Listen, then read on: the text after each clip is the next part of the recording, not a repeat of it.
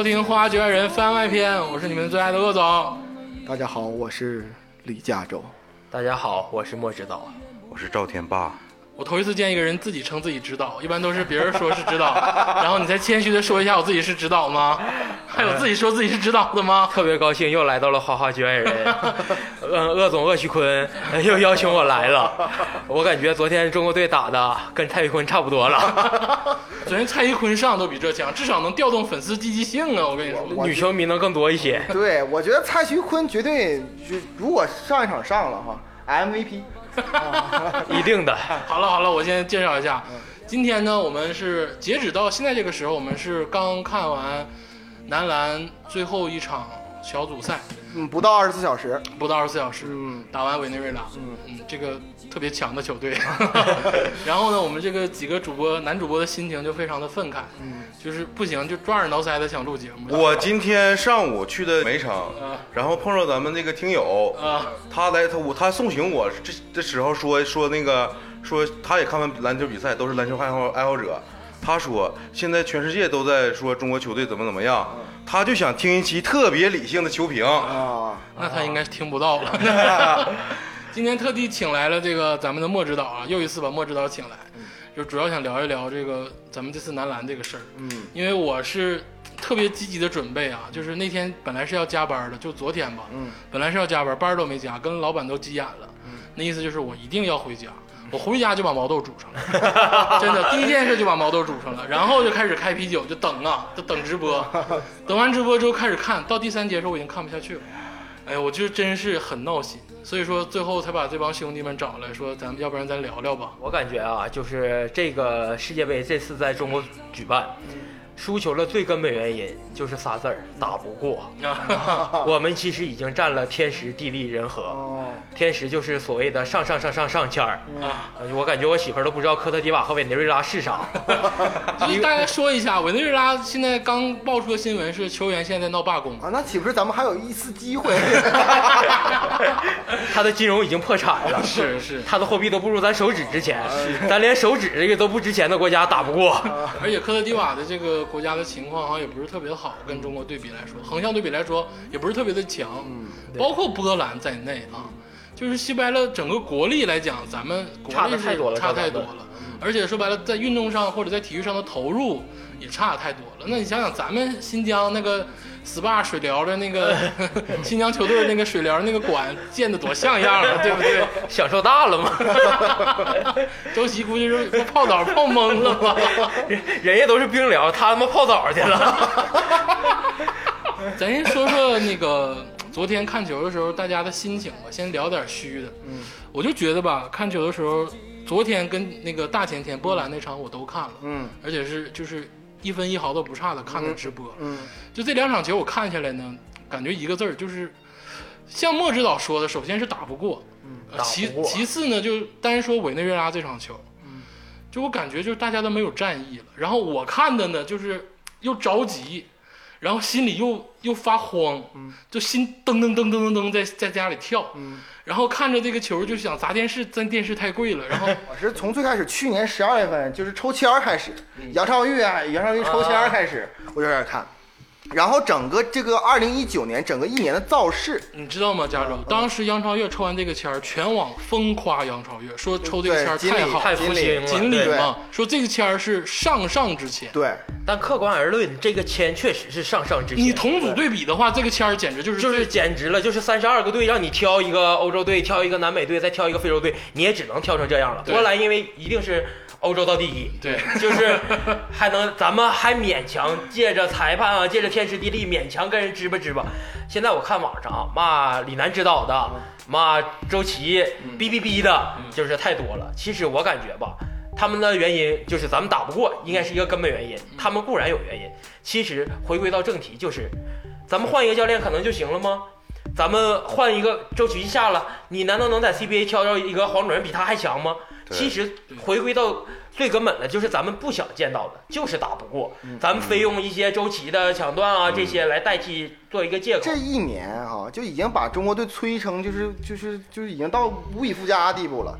包括科比几次中国行，对他身为行政大使，包括所有的人都在预测，就是说这场比赛啊，十六强就所谓叫最低消费，对对吧？对对对八强属于整整好了进八强了，八不是八强属于就是发挥正常，啊没准拼一拼能进四强，就是意思就是没准儿我感觉就是四强七十年献礼，就是对对四强就是可能就是啊、就是努马力，然后再把蔡徐坤找去得冠军了。对，就是不是那倒没有，就是说就给人感觉就是十六强是最低消费，当然，而且就是啊预估的时候，咱们预估的时候打委内瑞拉那场球啊，就大家感觉肯定没问题，因为咱们知道。就委内瑞拉如果打不过，那就是废了，这是东道主啊！对，打不过就废了。你像这些明星盖呀、什么欧阳娜娜呀，都都盼着说，我得要点镜头啊！这场球肯定是 这赢了 稳了。结果你看都瞎了吧，对不对？克罗地瓦这个队是咋的？你怎么吹，咱们能不能赢？因为你，你我是看上个球了，不知道大家看不看球？他的基基本功太糙了，是三分球百分之二十的命中率，就是像委内瑞拉对咱们这种防守似的，离你两步，这个我感觉是侮辱性防守，对就得有好几十年没见过这么防守了，尤其在现在这个篮球社会，三分球这么为重，放你两步，中国人竟然投不进，你现在就是说委内瑞拉对咱中国打中国队这场就是侮辱性的防守，侮辱，完全侮辱性的。对中国中国男子篮球队，男足不说了啊，男子篮球队从来没有受过这么大的侮辱。从早的孙军、胡卫东，嗯甚至到后来的朱巴、王七，嗯，这都是。你别说放我两步，我顶着你投，我都有信心的人。现在放你两步，你手软了，你投不进去，这不是打不过，这是自身原因，你就是找别的原因根本就没有用。对，我是觉得游戏第三场比赛给我一个特别大的感觉，我感觉那个球啊着火了，对就所有人都捡，就是拿着球之后感觉烫手。他第一个事儿就是恨不得我就连运都不运，别说投球了，我恨不得赶快把这球传给别人。感觉吧，就是现在这个球队啊，缺少那种咱们原始那个血性，就是缺少那个劲松老师跟朱芳雨老师那个大铁拳的那个 属性，就是咱们那个年代啊，就是姚明姚明后年代，姚明后期年代，咱们篮球是真的很有血性。除了姚明不干仗，基本上就是你别说场上了，别说犯规了，就是说白了，你要激我，我都敢干你。对，至少我觉得那眼神里他有一种血有光杀。气。眼神里有火，对，今天尤其是打委内瑞拉这场之后，就像刚才加州老师说的非常对。首先是感觉这个球烫手，对，特别像烫手。呃，烫手，然后是各种传，然后呢传还传不好，打中锋掉中锋还不能第一线的第一时间把球传给中锋，对，然后外线开始互相传的时候找机会都不敢投。莫指导，你看这个战术问题，现在网上有很多人在批评说这个李楠指导这个三个中锋加上五个小后卫，这个阵容的排比有点不太对劲儿哈。其实我觉得这个阵容是是怎么呢？就是可能呃的国内大家对这这支男篮的期望太高了，对。而且李楠也对这支期呃这支球队的期望很高，他的这支呃球队的阵容是为了打波兰的，而不是打委内瑞拉和科特迪瓦的，他没有把委内瑞拉和科特迪瓦当做自己眼里面重重要对手，啊，因为这个阵容，你看，呃，第三场的时候打委内瑞拉的时候，明显很吃力，外线投不进，没有射手，这就是李楠没带射手最大的弊端。但是你看，为什么能跟波兰坚持到最后一分钟，坚持到加加时赛，是因为这个阵容是。为了打没有科萨特、没有兰佩的波兰去准备的，嗯我外线跟得住，里面我有伸缩性，我有弹跳，我有防守的伸缩性，嗯是为了打波兰去的以。大打小，就是以大打小，嗯，咱们把是呃咱们的小组赛想的也是太简单了。嗯，所以说我刚刚说了，就是十六强是最低消费，对，是这么他一直这么想。估计李楠老师也没想到这个边线球，然后能发个基地。周琦这么逼逼逼，就是他为什么发了一个你说出来我们帮你逼。逼？他为什么发了一个反弹球？对，就是这个是李楠指导，包括这一定不是李楠指导指导他，你发一个反弹球。发一个基地，这个我感觉你就是小学的时候，就我大外甥，现在他们教练教教他，在最后一分钟你发，呃，最后几秒钟你发界外球，你也不能发反弹球，反弹球是最容易被断的。包括到最后赵继伟这个五秒失五秒失误，当然理解了，赵继伟我觉得是一个很聪明的一个球员，但当时肯定是一大赛也慌了。啊因为两个已经两个边线球没发出去了，因为最后一个呃边线球，我明显看他战术没跑出来，对，他想给那个人被盯死了，他害怕失误，在这种情况下他就慌了。如果他不慌的话，就沉稳一点，就往天上扔。周琦和易建联都在，那时候波兰在场上最高的是两米，你就是争球，你也有百分之七十的可能性能争到啊。对，而且这次男篮世界杯啊，嗯整个媒体的宣传，加上咱们球迷自发的这个，其实这个赖媒体，就是把我们现在这支国家队抬得太高了。你像我就是总看 CBA，总看这些国内球员。你现在你说李楠指导没带投手，你很难头脑中第一下反映出 CBA 中黄种人有一个特别好的投手。你说陈林坚，包括什么这些你可能都不知道，他也只是一个定点投手而已。嗯没有一球。肯定是带了全中国最好的十二个人去，最根本原因就是你打不过，你硬实力不足。其实咱逐个分析吧。首先，咱先说说相对来说就是还能看的那场，就是打波兰那场。我科特迪瓦那场我不想说了，因为我觉得是科特迪瓦的这个实力啊，算是世界上末尾的水平。就根本跟咱们没不在一个层次。对，所以说我觉得科特迪瓦那场输了，那你就别干了。所以说赢了，而且赢的我觉得也不是特别漂亮啊对。我先这么说。才打六十来分吧。嗯，嗯，对，上半场还打平了。对，然后咱就说，先说波兰这场，就我觉得波兰这场吧，我我个人觉得啊，除了就是后半程发挥有点失误之外，前面拼的挺积极的。呃，嗯咱们打波兰的时候是一上来打的，打出了中国的特色，尤其是上半场，我觉得前两节打的非常的就不错。上来邦邦俩三分吧。嗯，对，而且下半场吧，一个主要原因是易建联，我就说这次咱们对中国队这么失望的时候，我也要夸一夸易建联。虽然我说实话，我不是一个喜欢易建联的人，嗯，呃，现在官方报他三十二了吧？其实大家也都知道，那个网上流传着一张他的报名表，八四年的，嗯，三十五岁了，哪见过中国黄种人三十五岁还能打到他现在这个样而且子？身材保持的非常好身材保他的自律性，这个真是 NBA 那个水平线的，他的自律性啊各个方面，所以还要就是尤其打波兰这场，还真的要夸一夸易建联。嗯，防守端，尤其是防守端，易建联做的非常出色。我想，我想说说周琦这个人，就是第二场比赛他不好，打得不好，我也觉得他不好，嗯嗯，但是我没有说就是要喷他，嗯，因为我觉得还有一场比赛，还有机会还。有机会证明自己。对你，你得需要证明自己。第二场波兰队对周琦来说，我我是当然也觉得他傻逼，我是我我是有骂他的心，那但是你这个我认可，因为全国人民可能都都在骂他，对都在骂但。他你确实某但个点上就是值得被骂。但是就是说什么呢？你骂他，就说明你对他还有点希望，那确实是，就是你觉得他也是没打好，他这个是不可能还有硬实力。对。第三场我就不想骂了，啊，就是我现在你就让我现在骂周琦，我不想骂周琦。委内瑞拉这场你看完之后，你就根本就不不 care 周琦了。就不是不 care 的问题，我骂就是可骂就是凉了。就对这个人已经失去就信心。这个人，他是什么？他不，他你就明显能看出来，他不是说什么技战术，也不是说什么心理心态调整也不是说什么这个体能，这嗯跟这都没关系。嗯就一个事儿嗯，就是眼睛里没火，嗯很简单的事儿。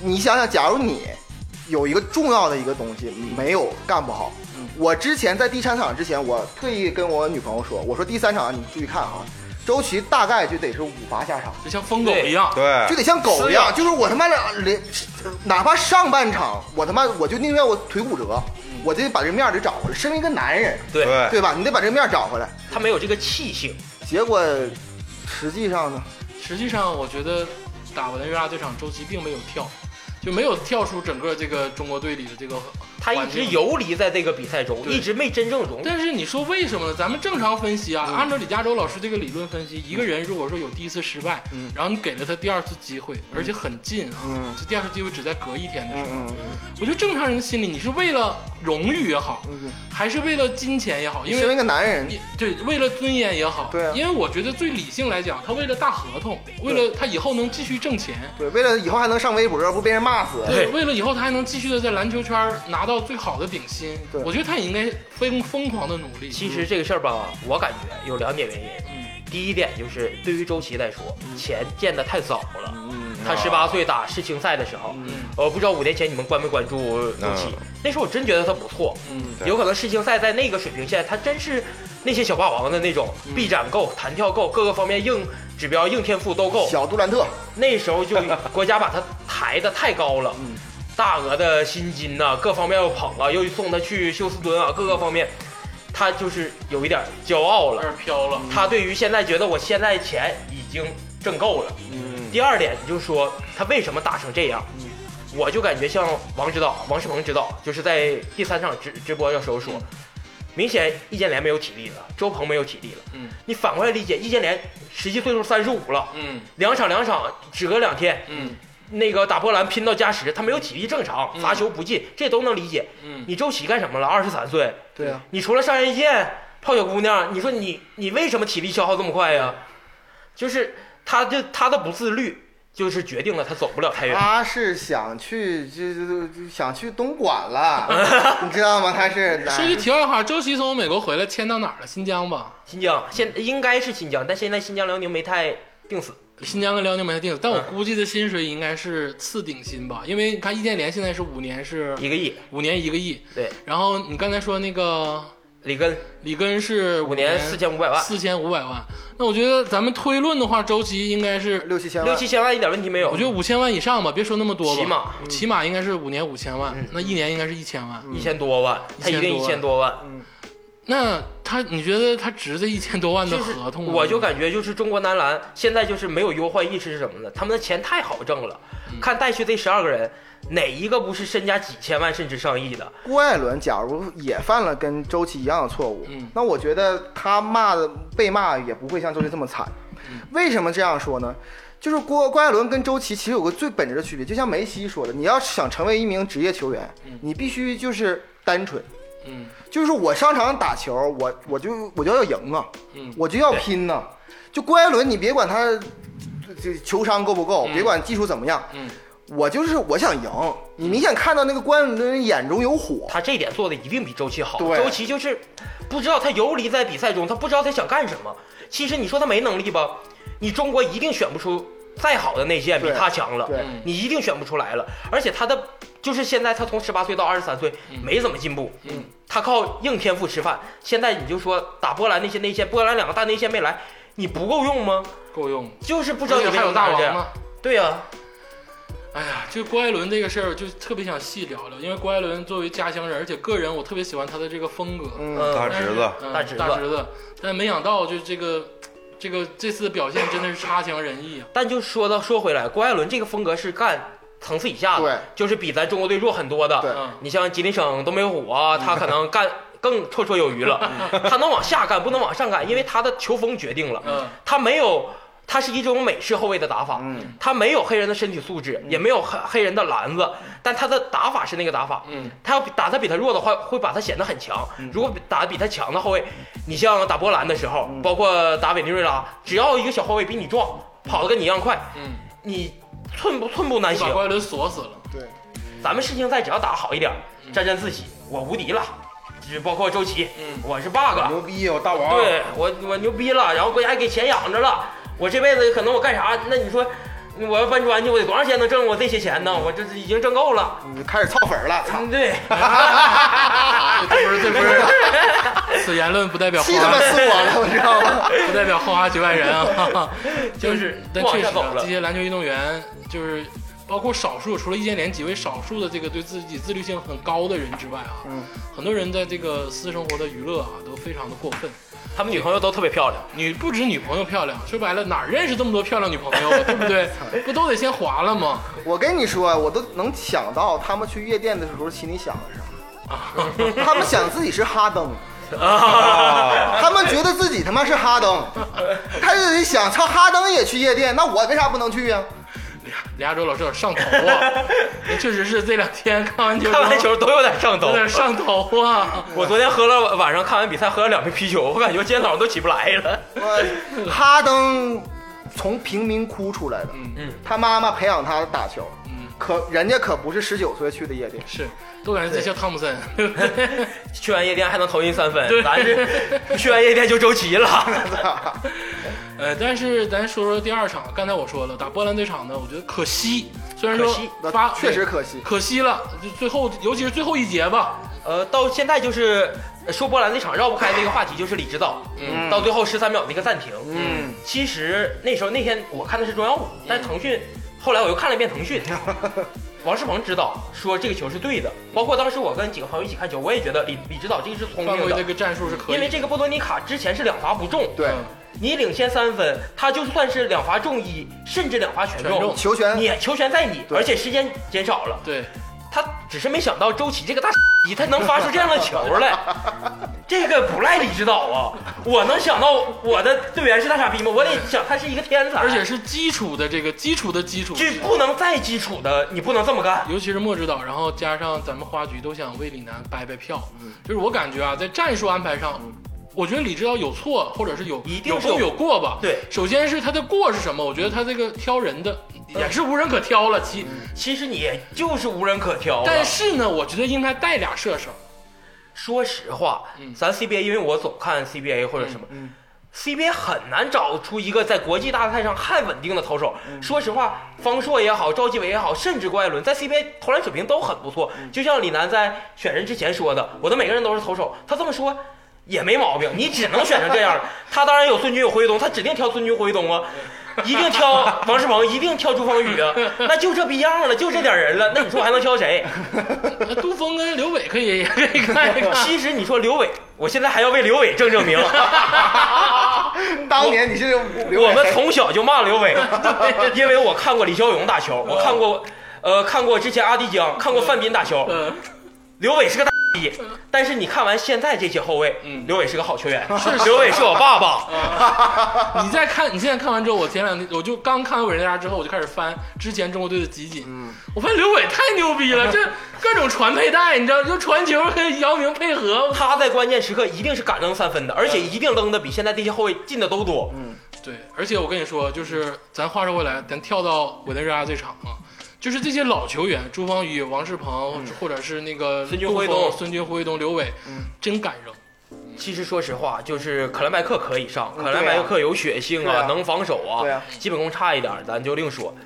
你说他连我就是说一下现在中国篮球的断层，嗯，任骏飞你们是不是都不知道是谁啊、不懂看篮球的。对对对，不知道。真不知道。说实话，这个选手你咋说呢？比苏伟强点儿，苏伟你们也不知道，苏伟苏伟知道苏伟知道苏伟知道，苏伟知就。比苏伟强点儿不多。那你说这种比赛，而且昨天呃，包括听苏群老师说也是，就这种国际大赛，就是结束一个人教练生生命的，就是一一把刀，你打成了，李楠指导无敌棒，对，你打不成，你以后教不了国家队了。像之前的王菲指导，他李楠指导这么大压力，他敢用这种任骏飞吗？他根本就不敢用。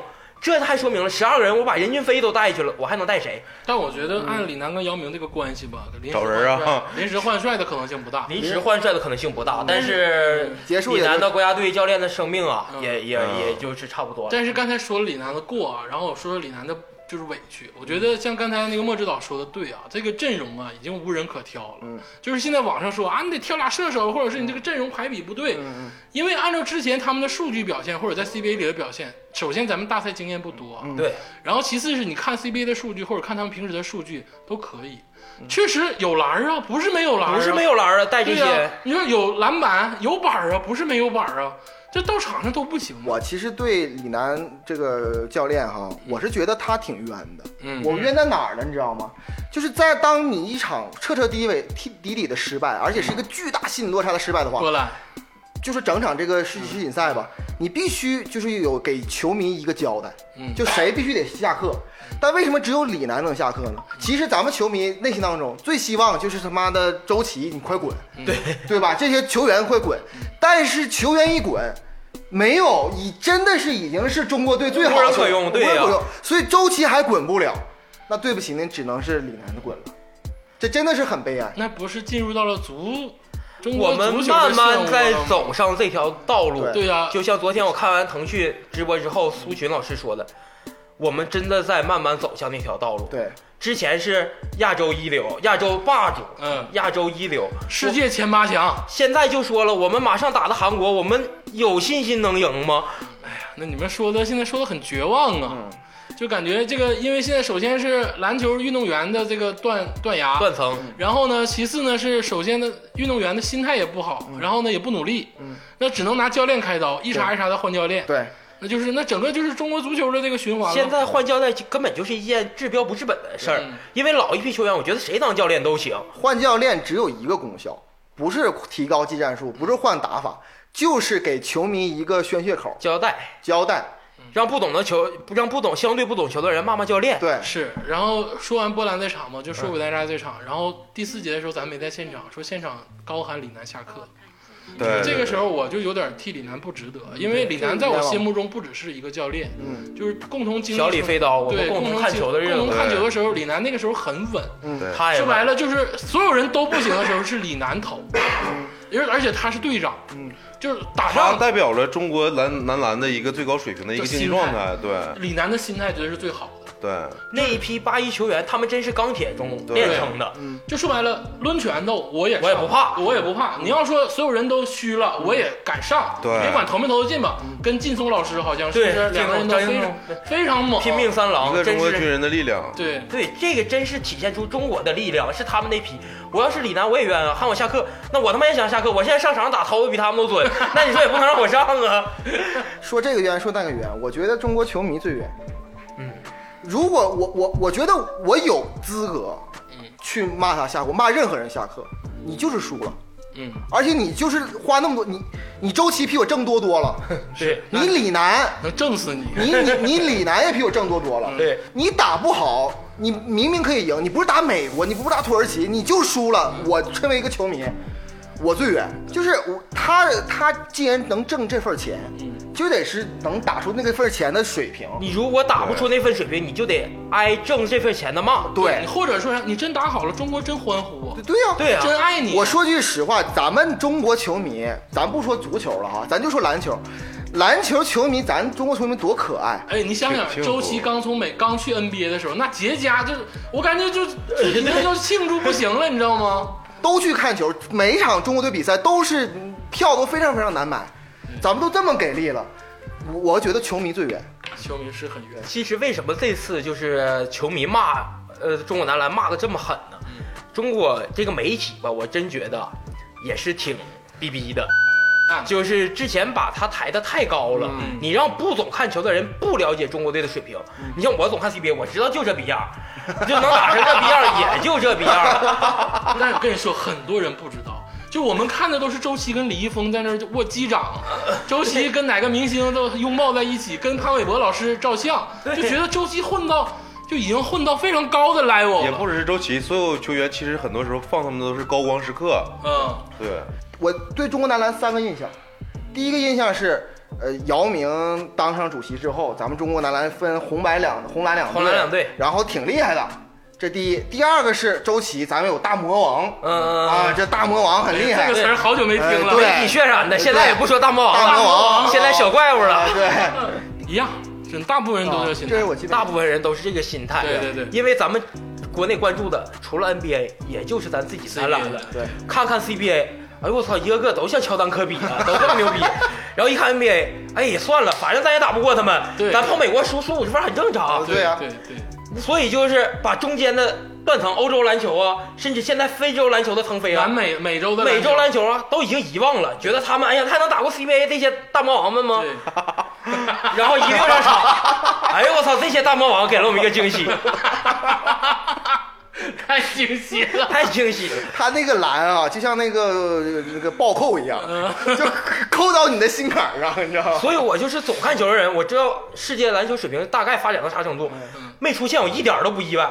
我意外的就是这个上上上上签，我真觉得是找人了。姚主席指定是陪人喝酒，这事儿是准的。包括裁判，他指定没少喝。但是这么让姚主席伤心呢，也是这帮人也够呛。赛赛后有个采访记者，就是抓着姚主席之后问你说点什么吗？说点什么吧。然后姚主席说：“你等会儿，你别逼我，我想想。咱聊聊裁判吧，因为我觉得裁判这场好像是科特迪瓦那个时候对于裁判的这个呼声非常高，就说黑哨黑哨。是因为违体两次违体但是我觉得啊，我觉得打波兰这场啊，前面罚郭艾伦，我觉得能说能聊一聊，有点前居后攻，有点前居后，有点前居。后攻呢，我觉得打波兰那场的后半场，包括加时跟第四节的时候，很给面子。说实话，波兰这场完完全全的就是我说就是黑哨，就是向着你中国队吹的。啊，郭艾伦那几次五次犯规，嗯，你说有一次两次略微牵强可以，说要把我们的主力得分手怎么吹下去？郭艾伦为什么吹他犯规呢？我作为一个总看篮球的，他的基本功，你那挡拆你后在人之前绕过去，你就是不能伸手的。你伸手虽然没碰着人家，或者你这个这次犯规没有作用，但人这个裁判是必须吹你犯规的。这个跟网上说的有裁判这个那先把我们主力得分手吹下去。说实话，那场郭艾伦要不吹下去，不换孙明飞，那孙明辉上去死防那个斯劳特那小外援。他妈不加时赛都请不到，早他妈输了。是，而且你说打完打完委内瑞拉，也没人说郭艾伦是第一得分手，就就得了一分儿。哎呦，我当时看着心里头就是委内瑞拉，感觉就是就是骂你，就是感觉他们在用技战术去骂你。裁判就这么催我们队了，我们队不急眼，防守外线我们就离你两步半，就看着你投这一场球就打的就是对咱们国家的一种嘲笑。啊。你知道什么吗？李亚洲就是外面打野球啊都没有这么打的，你至少伸个手，对不对？我我跟就你说，瞅着你，就是咱俩就这么近，离两步半，我就瞅着你，让你投，你投吧。就就是他说你投，你投。就是打野球是啥话？那是我放你，对放你随便投。离你两步，我真是这种国际大赛多少年没见过。别说放中国队，中国队最开始姚明之前以小快灵三分准著称，嗯别说放你两步了，贴着你霍卫东，贴着你孙军，我出手照样进。对放你两步太歧视你了，你就扔你也扔不进。就是其实他平常的时候，这帮球员一直是在国内联上打球，对而且能打上主力，而且也不错。他们的投篮自信应该是很好的，嗯，可是为什么在国际比赛中一点投篮自信而且是都没有呢？主场，这个东西是什么呢？就是你上一个层次水平，你站到那个场上，你心里就发慌了。嗯打 CBA 你就说这些后卫，方硕也好，郭艾伦也好，赵继伟也好，嗯甚至赵睿，嗯予取予求，都是各个队的大魔王。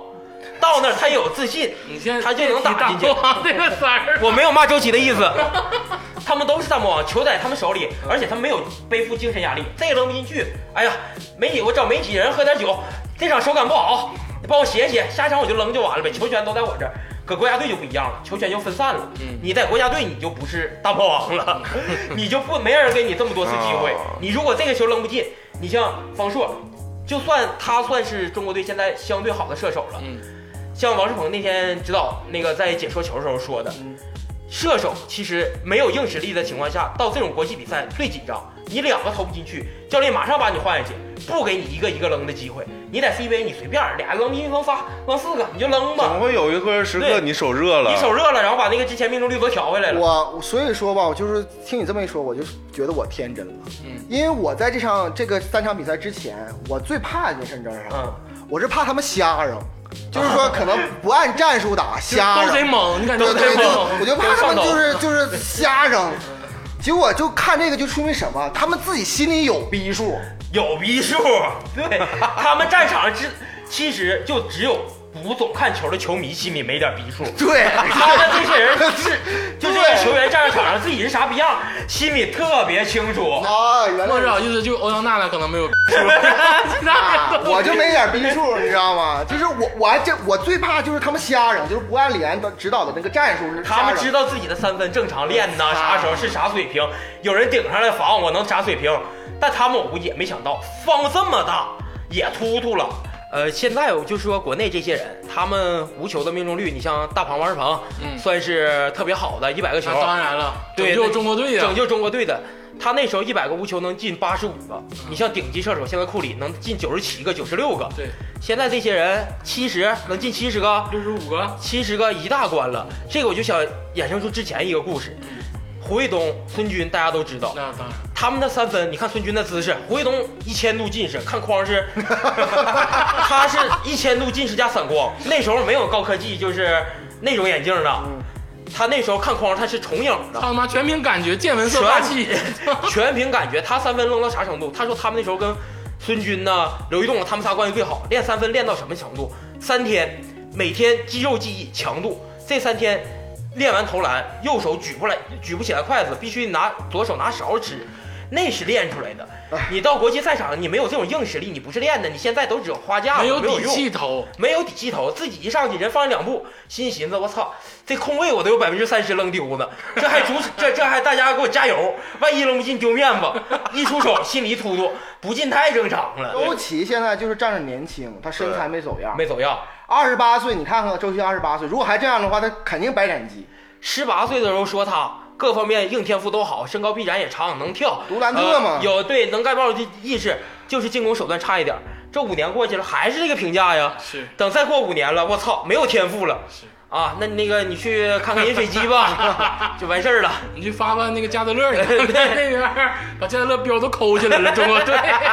我发现真是这帮人，你就喝加德乐，还把加德乐的标抠下来了。你知道最大的问题是啥呢？就是他妈在于这个球迷啊，他有一种被骗的感觉。对，行，梁周老师开始来来来来，你感觉就是就是你你想想这个哎周周琦这周琦这个人生轨迹哈，你就是咱们现在可以预料到了，就是有天赋的时候圈一波钱，嗯，然后等他天赋不行了，可能真是去要去打饮水机的时候，人家就可能带着携家携家带子去北极圈或者去哪个地方出国旅游去了出国旅游去了，去哪个地方买房，人家有钱了，钱都挣下这。他妈不是诈骗，这是什么呀？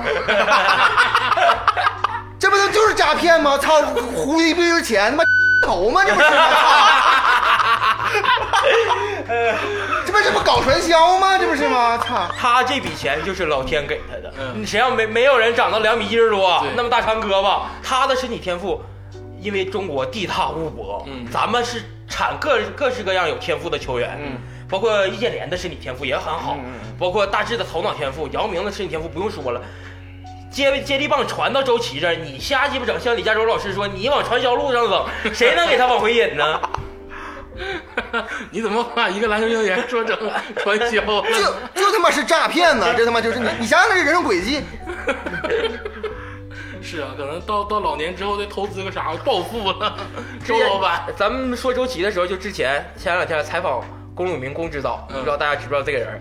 就在中国男篮稍微要衰弱的时候，他勇扛了这个大旗，当国家队主教练。那时候国家队主教练没人愿意当对，干好了你应该的非常混。乱在在普通球迷心中，在不稍微不懂球人心中，你他妈得冠军是正常的起。码亚洲霸主。对你得个第二都那啥，对，这个就是印证了你刚才说的，媒体把这帮人都宣传成大魔王。对，都宣传然后其实大魔王了。其实其实球员跟教练心里明白，操你妈，我就是这样。龚永明当时接这个炸药包的时候，心里他 他曾经代表中国队，他一米七十多，代表是中国就是七八十年代主力的组织后卫。嗯人那球我看过那个黑白录像，啊，跟现在的完全就不一样。人那时候有脑子，现在脑子好像都抠了。没有灵魂在打球，他是八一出来的铁军，治下极严。嗯，当时就说周琦，周琦为什么还能选入他的队伍？那时候可以，那时候有易建联，那时候有一些外线就够用了。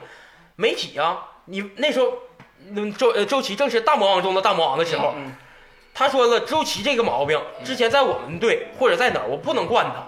别人都一天三练，你为什么一天一练？说我吃不消，哪有吃不消的篮球运动员啊？我也没让你搬砖去。我是职业的，操！你职业运动员，你还吃不消，你不训练，那你不扯淡呢吗？我跟你说，他妈连传销都不如，传销为了圈钱，操他妈一天三场演讲会，你他妈的你对吧？是不是这个事儿？人挺辛苦，诈骗你也是业余的，就是我操了，真的，你他妈诈骗你都不不用心诈骗，哎呀但话说回来，怪媒体是确实也怪媒体，就是可能是太宣传太过分了，尤其是网络时代，信息传播非常快。这个词儿，就刚才我一直在说“大魔王”这个词儿，我曾经听过呀，我发现我知道这个词儿 肯。定知道啊。周琦大魔王这五个字儿，我在我印象里是有的。就是大魔王啊！我现在好像没人提这事儿了哈，哦，没人提周琦大魔王。现在在网上再聊聊周琦大魔王这个事儿。后俩字儿都换了，变成 BB 了。你不用逼，可以说出来。呃，就首先怪媒体，但其实更重要的，就像佳瑶老师说的，是球员自身的问题，真的是球。你就话说回来，姚明当初去 NBA，难道不是万人追捧吗？难道不是全中国人民都疯了一样吗？对那那个时候，我记得我还上学，我比你们小一点啊，就是上学的时候，对对对对，咱们都是九五年的，然后姚姚明去 NBA 的时候，我刚出生。姚明去 NBA 的时候也是万人追捧。对呀、所有的球，但凡有姚明的时候，那真的就是 NBA。我发现，就如果他们有数据统计的话，这个转播率是非常高的。啊，花钱还整个专业秀，对，但是 但是姚明挺过来了，就是他从不行到行，他从被晃倒到可以说最开始说亲驴嘛，最经典的嘛。从大猪肝开始，都知道黄种人这个是咱承认身体的硬天赋，不如人黑种呃黑黑人或者怎么，就是在篮球这项运动上来说，姚明就是宁可自己废了，三十一岁退役，嗯我得为国争光。我那几年我必须打出零五零六年、零四零五年，我必须得打出中国人样子，对我起码有个辉煌，就可能燃烧过。你像周琦就是也燃烧过，好像被窜天猴这 窜哪也不知道了。这难道他们自己不后悔吗？就是披上，你知道，披上国家队这个这个衣服的时候啊，你就不是为自己在打球了。但这话可能说的有点高伪伪伪国光正啊，但我觉得真的是这样。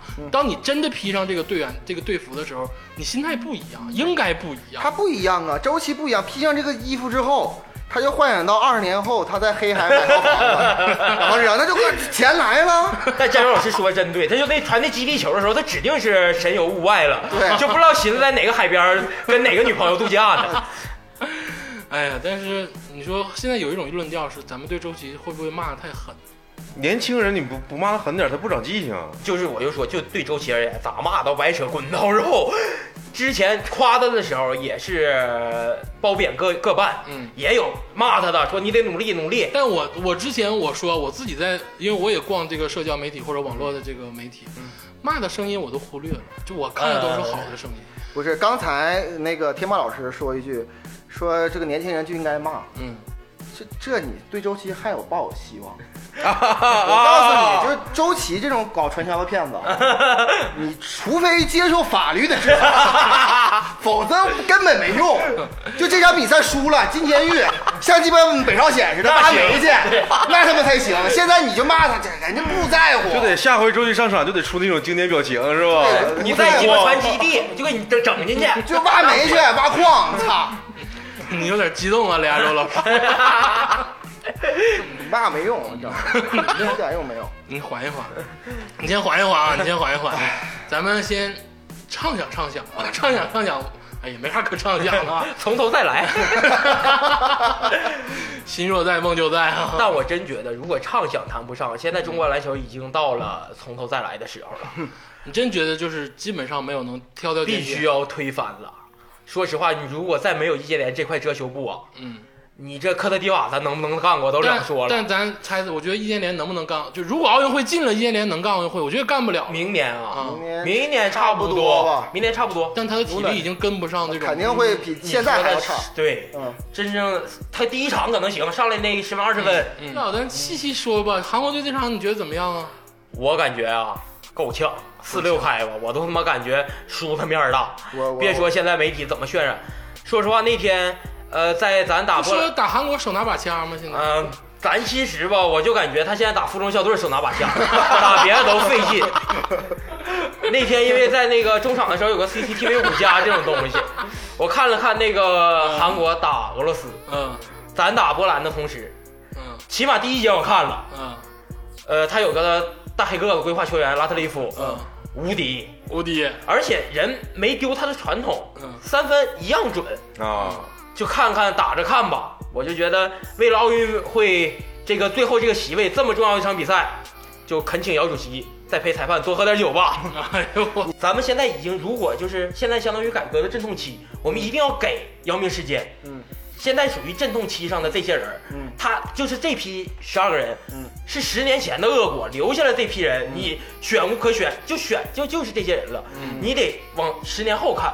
就像日本现在出了一个八八村垒，嗯。出来一个渡渡边雄太，嗯，说实话那球打的真可以啊，在亚洲范围内可以啊，八村垒可以。都都在 NBA 也能混个第十，起码比周琦强吧，咱这么说吧，起码也能混一个不错了。嗯。他日本就是，他是十年前的成果，咱现在看着了，咱们总是。明年奥运会还有三百四十天备战，就这帮逼人，你备战啥呀？你能让他们今天今天扔进一百个，扔进七十个，明天三百四十天后就扔进九十个，那不可能的事儿。嗯，这个时候咱就说，之前都说替球迷鸣一声不平，现在我就说为各种球迷我说一句，给中国队点时间，嗯不是比赛的时间，哎，各个方面多给一点时间。就是很多时候中国。各种球迷都是只在乎眼前的这些，嗯今天第一了，明天第二了，今天第四了，明天第八了。嗯你永远不会想自己的后备力量，你给他们点时间。嗯现在就出不出现不了，亚洲让他们约旦干了，让台北干了，无所谓。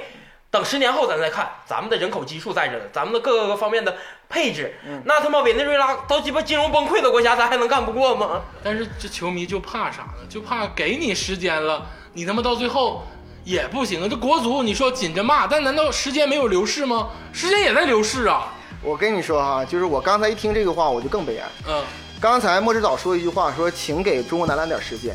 这句话在二零零六年的时候是，请给国足一点时间，我们在改革，改到现在，对吧？